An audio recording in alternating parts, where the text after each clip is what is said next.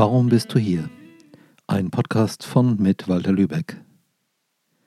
Vielleicht hast du dir schon mal Gedanken darüber gemacht, warum du überhaupt existierst und äh, warum du in dieser Welt bist, woher du kommst, wohin du gehst. Hat das hier alles einen Sinn oder verbringst du hier nur die Zeit, bis deine Lebensuhr abgelaufen ist und du weißt auch nicht genau, wann das sein wird und dann, dann gehst du. Und dann ist alles aus. Dann ist es vielleicht dunkel und äh, einfach nichts mehr. Oder gehörst du einer bestimmten Religion an und hast bestimmte feste Vorstellungen vom Leben nach dem Tod, dass du dann vor ein Gericht trittst oder dass über dich geurteilt wird und du kommst in den Himmel oder die Hölle. Was ist deine Idee davon, warum es dich gibt? Warum frage ich das?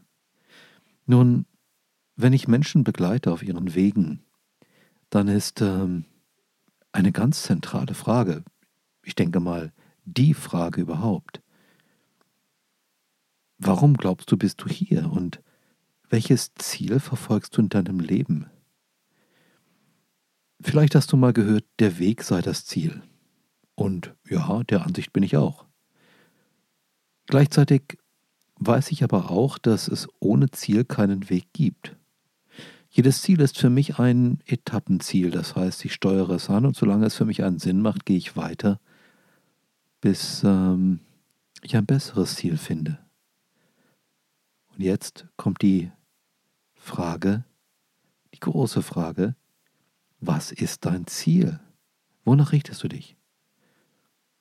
Denn alles, was du in deinem Leben tust, was du lernst, wonach du strebst, welche Anstrengungen du auf dich nimmst und ähm, was du vielleicht links liegen lässt, das alles hat ja zu tun damit, was du eigentlich haben willst oder was du sein willst. Ist dir der Unterschied eigentlich klar zwischen haben und sein? Strebst du ein volles Bankkonto an? Möchtest du Multimillionär sein, vom Vermögen, vom Einkommen her, ein großes Haus, ein paar schicke Wagen und äh, regelmäßig Urlaub irgendwo, wo es teuer und nett ist? Tolle Restaurants, Yacht, sowas? Okay, Mal angenommen, das wäre so und du hättest das bereits geschafft. Was machst du dann? Was passiert dann? Mit dieser Frage sehen sich viele Menschen konfrontiert, die in ihren 20ern und 30ern, vielleicht sogar ihren 40ern voll loslegen und richtig viel Geld machen in einem Beruf, wo sie jeden Tag mit Dollarzeichen in Augen zur Arbeit gehen. Und das heißt nicht, dass sie ihre Arbeit damit schlecht machen, sondern einfach nur, dass das Wesentliche was sie dahin bringt zur Arbeit, der Wunsch ist, Geld zu verdienen. Ist es schlecht? Wer soll ich sein, das darüber urteile? Ich denke einfach nur, wenn du dann genug Geld hast, was auch immer genug für dich bedeutet, dann stehst du immer noch vor dem Problem, was du mit dem Geld machst. Denn genau genommen ist Geld Energie. Ich weiß nicht, ob du dir darüber schon mal Gedanken gemacht hast. Geld ist nichts anderes als der Strom in der Steckdose nur in anderer Form. Geld ist äh, das, was irgendwas antreibt. Aber was willst du antreiben? Worum geht es in deinem Leben? Wo willst du hin? Wenn du genug Geld hast, um irgendwas zu tun, was willst du tun?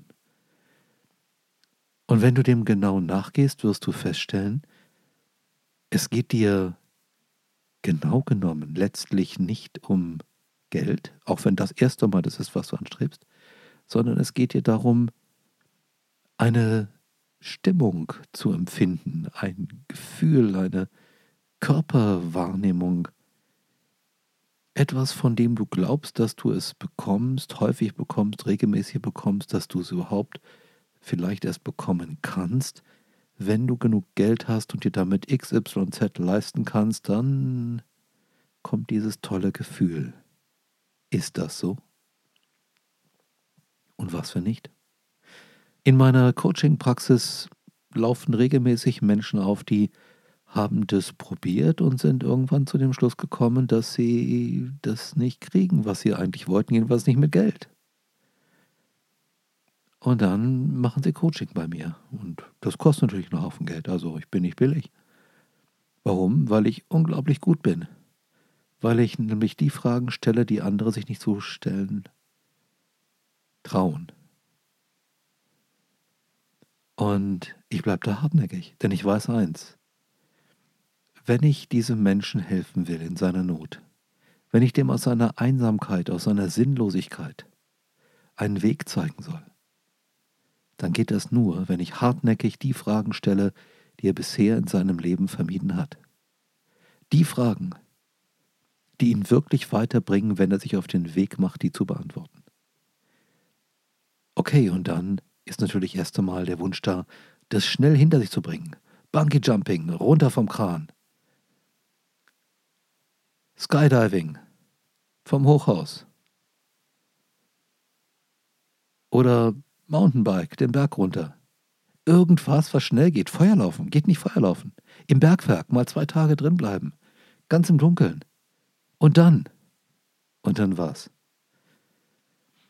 Du hast dann bewiesen, dass du zwei Tage im stillen, dunklen Bergwerk sein kannst oder dass du übers Feuer laufen kannst oder dass du irgendwo runterspringen kannst. Das ist alles lernbar. Und das heißt nicht, dass sich irgendwas in deinem Leben ändert. Es ändert sich erst in dem Moment, wo du beginnst, in die Stille zu gehen und dir zu überlegen, wer du bist, dir die Fragen zu stellen, die du bisher vermieden hast. Und ja, jeder von diesen Aktivitäten kann dir dabei helfen, das zu tun. Nur meine Erfahrung ist, je weniger aufregend etwas ist, desto eher findest du zu dir. Ansonsten gibt es den Adrenalinkick und einige andere Interessante Biochemikalien werden dann im Gehirn freigesetzt, um mit außergewöhnlichen Situationen umzugehen. Und die halten dich erst einmal davon ab, dass du dir selber begegnest. Dazu brauchst du Ruhe. Deswegen bringe ich Leuten in meiner Coaching-Praxis bei, in die Stille zu gehen, in die Ruhe, den Stress runterzufahren, wenn du willst, dich zu erden, in die Harmonie zu kommen, die Balance, die Japaner würden sagen, das Hara stärken, die Mitte aufbauen und je mehr das passiert, desto leichter wird es, diesen Fragen nachzugehen, diesen nervigen Fragen, wer bist du, was willst du, was ist dein Ziel in diesem Leben? Und über die Definition des Ziels, sei es auch nur ein vorläufiges Ziel, lässt sich der Weg bestimmen. Denn wie kann ich einen Weg nehmen, wenn ich gar nicht weiß, wohin er führen soll? Und dann muss ich mir klar werden darüber, ob ich mein Ziel so auswähle, dass ich etwas haben will, oder ob ich mein Ziel so auswähle, dass ich etwas sein möchte. Das ist ein wesensmäßiger Unterschied, denn haben bedeutet einfach nur Kleidung, Geld, Haus, Boot, Auto, Urlaub und alles gut überhaupt nichts gegen anzuwenden. Nur, was machst du dann mit diesen Dingen? Also macht ein Yacht dich glücklich? Macht ein Urlaub dich alleine glücklich? Ist ein gutes Essen im Restaurant etwas, was dich glücklich macht? Oder sind das Dinge, die du tun kannst, um deinem Glück Ausdruck zu verleihen, die du nutzen kannst, um deinem Glück, dem, wer du bist, Ausdruck zu verleihen? Meiner Erfahrung nach ist es letzteres. Wenn du also wenn du also ehrlich bist, dann stellst du fest, dass die guten Dinge im Leben nicht das sind, was dich wirklich in den Zustand bringt, den du möchtest, sondern dass die guten Dinge etwas von dir zeigen, was du sein kannst. Und ähm, wenn da drin nichts ist bei dir, wenn da einfach nur der Wunsch ist, im Außen irgendwas zu haben, dann zeigen sie auch nur das. Dann wirft der Spiegel dir kein Spiegelbild zurück, wie bei einem Vampir. Schon mal einen Vampirfilm gesehen? Da schaut der Vampir in den Spiegel und er sieht nichts. Die einzigen Dinge, die du nicht verlieren kannst, die du sozusagen mit ins Grab nimmst, das sind die, die du bist. Jede Erfahrung, die du mit Liebe machst. Jede Erfahrung, in der du gütig bist, in der du zuvorkommen bist, respektvoll, nett, ist etwas, was dir bleibt, was dich in einen guten Zustand bringt. Heißt es, dass wir immer nett und liebevoll und gütig sein müssen? Nein. Können wohl auch nicht. Doch du kannst lernen, es immer öfter aus dieser Perspektive heraus zu versuchen, mit dem Leben umzugehen. Und wenn du das ernst meinst, dann wirst du feststellen, dass du immer besser diese Art von Gefühlen verwenden kannst, um dein Leben zu bewältigen, um äh, deiner Arbeit nachzugehen, um mit deinen Hobbys irgendetwas zu unternehmen, mit deiner Familie klarzukommen und so weiter. Wenn du in das Haben gehst, dann ist die Wahrscheinlichkeit groß, mit den Jahren immer leerer zu werden und irgendwann vielleicht sogar in den Burnout zu gehen. Ich kenne Leute, die sind, weil sie einfach keinen Sinn im Leben haben, in Burnout gegangen. Jedenfalls ist es das, was ich so wahrgenommen habe bei denen und was sie mir erzählt haben. Und ich kenne Menschen, die sind richtig glücklich geworden, weil sie irgendwann mal die Kurve gekriegt haben und haben sich überlegt, hm, jetzt finde ich heraus, wer ich bin und was ich eigentlich in dieser Welt suche.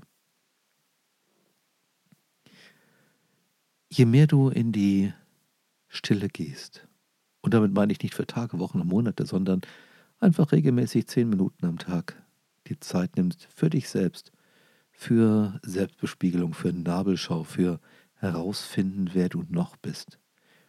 Je mehr du das machst, je mehr du ehrlich zu dir selbst bist, und auch das braucht Zeit, das will geübt sein, desto ruhiger wirst du. Denn, ähm, wie ich mal von einem befreundeten Psychologen gehört habe, regen sich die Menschen am meisten auf, die mit sich selber nicht im Reinen sind. Das heißt, wann immer ihnen jemand im Außen etwas zeigt, was sie schlimm finden, was sie nicht mögen, womit sie im Konflikt bei sich selber liegen, da reagieren sie mit Wut oder Angst drauf, mit Kämpfen oder Flüchten, mit äh, Einfrieren, mit will ich nicht, mag ich nicht, bin ich nicht, habe ich nichts mit zu tun, will ich nichts mit zu tun haben. Es ist da nicht ganz einfach, mit solchen Menschen auszukommen. Je mehr die verdrängen, je mehr die mit sich selber im Spannungszustand sind, desto häufiger reagieren die im Außen mit äh, Kämpfen und Flüchten. Und äh, suchen dann vielleicht, wenn sie es nicht besser wissen, die Lösung auch im Außen.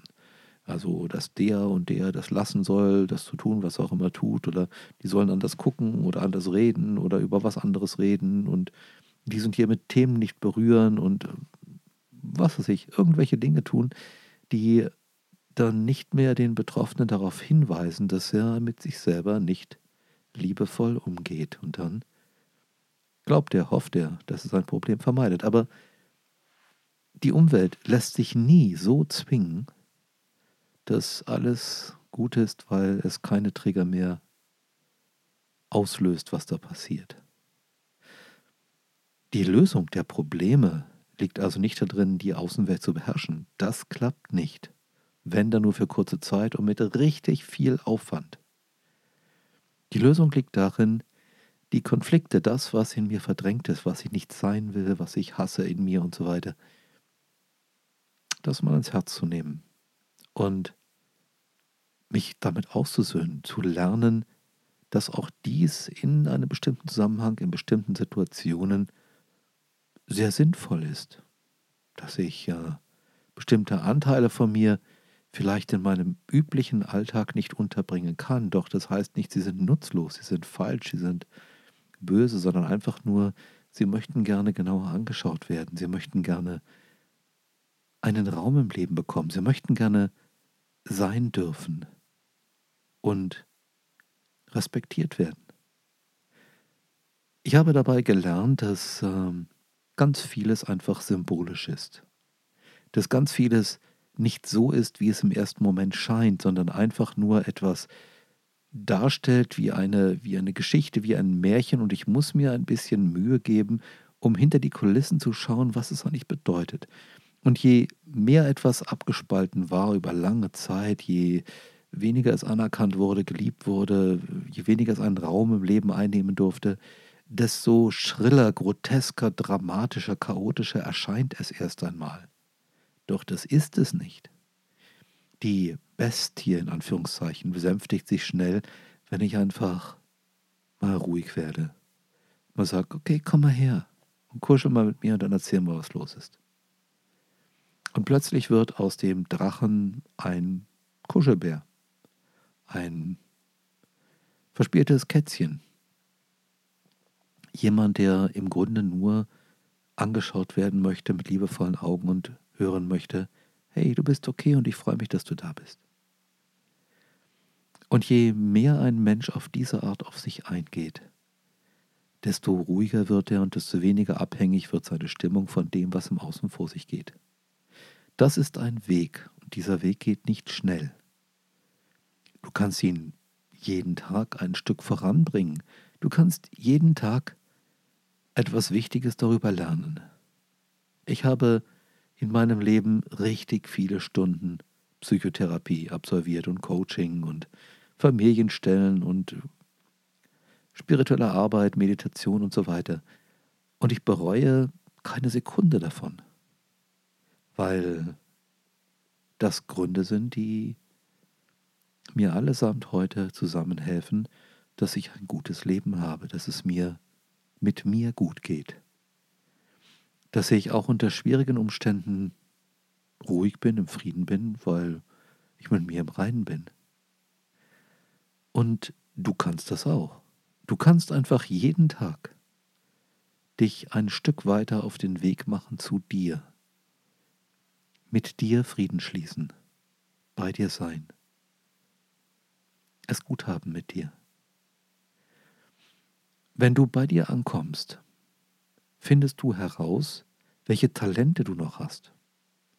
Und solange du dich nicht auf diesen Weg zu dir selbst machst, kannst du dir wahrscheinlich gar nicht vorstellen, was alles für fantastische Möglichkeiten, für unentdeckte Schätze, Potenziale in dir ruhen. Für mich war das immer wieder ein Moment der Freude, des Glücks, wenn ich herausfand, wow, da ist ja noch eine Sache, die dir Spaß machen würde, die du gut kannst, die du leicht lernst, wo du Freude am Leben hast, wenn du dich damit befasst.